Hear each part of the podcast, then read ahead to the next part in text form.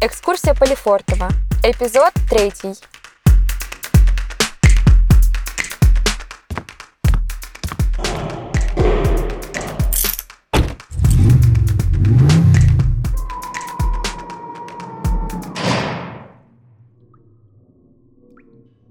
Лефортовские следователи не только дают заключенным поблажки.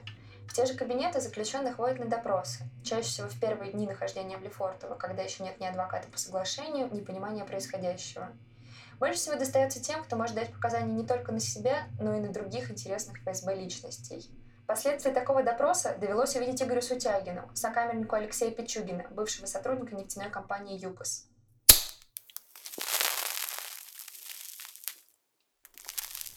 Мой сосед по камере, Алексей Пичугин, на беду свою курил и выкурил однажды последнюю сигарету из предложенной следователем пачки. После этого пропал куда-то часов на 6. А когда вернулся... Представьте себе антропоморфное существо, руки и ноги с толстых бревен в слое ваты. Представили? Тогда вы можете приблизительно представить себе облик Алексея, когда он вернулся в нашу камеру в Лефортово.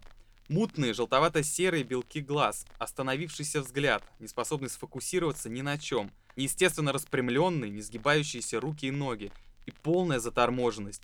Лишь безжизненным механическим голосом односложно отвечает на вопросы. Мы уложили Алексея на койку и вызвали врача. Немолодая медсестра в белом халате пришла, села на койку Алексея и после беглого поверхностного осмотра задала первый вопрос. Так ясно, фамилия. И Алексей, так и лежавший на койке бревном, ответил своим механическим, роботоподобным голосом по слогам Пи, Чу, Гин и опять пропал. Знаете, вот эти три выговоренные с четкой расстановкой слога поразили больше всего.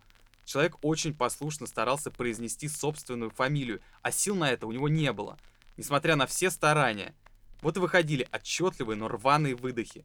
Пи, чу, гин. И руки. Руки Алексея жили какой-то своей, отдельной от остального тела жизнью. Вернее, левая рука. Занятно по крабе перебирая пальцами, она вдруг поползла в сторону и заползла на укрытое белым халатом бедро медсестры. Та писала что-то в своем блокноте и, почти не отрываясь от писания, как-то брезгливо двумя пальцами взяла кисть Алексея за средний палец у ладони и сбросила руку обратно на постель, как надоедливое неприятное насекомое – Рука снова повторила свою попытку и снова тот же брезгливый жест. Поразительнее всего было видеть, что такие странные проявления у интеллигентного и очень сдержанного Алексея абсолютно не удивляли, не возмущали медсестру, а как бы считались одним из симптомов диагноза. Возникало впечатление, что подобные крабьи руки медработница видит уже далеко не в первый раз. Традиция массового применения психотропов подследственным восходит к временам диссидентов и карательной психиатрии. Психофармакологические средства, применявшиеся врачами советских спецпсихлечебниц, вспоминал диссидент Александр Педробиник в книге «Карательная медицина». Метод аметалкофеинового растормаживания применяется в психиатрии с диагностической целью. Аметал натрий считается самым мощным в современной психофармакологии средством – После внутривенного введения раствора аметала натрия пациент впадает в состояние эйфории, повышенной речевой и двигательной активности. Он охотно отвечает на все вопросы, ведет себя непринужденно, благодушно. Больные, находящиеся до инъекции в ступоре, с проявлениями мутизма охотно рассказывают о себе, о своих мыслях, намерениях.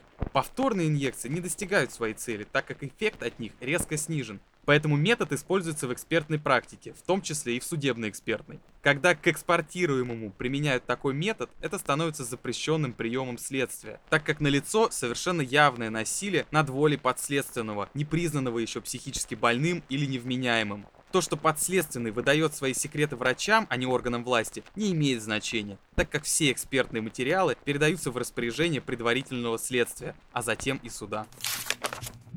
Логика изолятора – абсолютное подчинение заключенных. Сбежать не получится, даже самым радикальным способом. Покончить с собой или умереть в Лефортово практически невозможно. В 1969 году о смерти в изоляторе мечтала юная диссидентка Валерия Новодворская. Выход из этого кошмара был один – умереть. Но как умереть в Лефортове? В пролет не бросишься, все затянуто сетками из стали. Вены перерезать нечем – Повеситься невозможно, и каждые 3-5 минут часовой надзиратель заглядывает в глазок. Это там и сейчас продолжается. Постоянный мужской взгляд. Ни помыться, ни туалетом воспользоваться без него невозможно. Оставалось одно – не считать надзирателей за людей. Попытка задушить себя под одеялом нейлоновым челком не удалась. У меня не хватило физических сил затянуть узел до смертельной нормы. Тому же голову прятать под одеяло запрещалось. Мои попытки негласной голодовки обнаруживались на четвертый-пятый день. Смерть в Лефортове была недосягаемым благом, изысканным дефицитом, сказочным сном. Она могла только присниться – Впрочем, написанный мною в это время реквием все куда лучше объясняет. Свидетели и судьи, ухмылки и гримасы. Наверное, это люди. А может, только масса. Что вам светило прежде на этом небе черном? Наверное, надежда. А может, обреченность. Теперь в железном склепе вождь без знамен и войска – Наверное, нелепость, а может быть, геройство. Что там в небесной сине над ранкою рассвета? Наверное, Россия, а не Союз Советов. Кто смеет лишь подумать, да так, чтобы не узналось, наверное, это юность, умереннее, чем старость. За чаем и печеньем яд отрицания сладок, наверное, возрождение, а может быть, упадок. Без времени затихло, кричать в его бесплодность, Наверное, это выход. А может, безысходность? Сойти живым в могилу, исчезнуть в липкой гнили? Наверное, это сила. А может быть, бессилие. Тебя за бастионом увидит мрак кромешный. Наверное, умудренным. А может, отупевшим. Последний отблеск бреда, последнее движение. Наверное, победа. А может, поражение. Теперь я знала все. Но что мне было делать с этим знанием? У меня не было надежды ни на жизнь, ни на смерть. Наша экскурсия подходит к концу. Для заключенных выход один – в колонию или для тех, кому удалось особенно достать администрацию, в другой изолятор. Для всех остальных все тот же, через КПП на улице Лефортовский вал.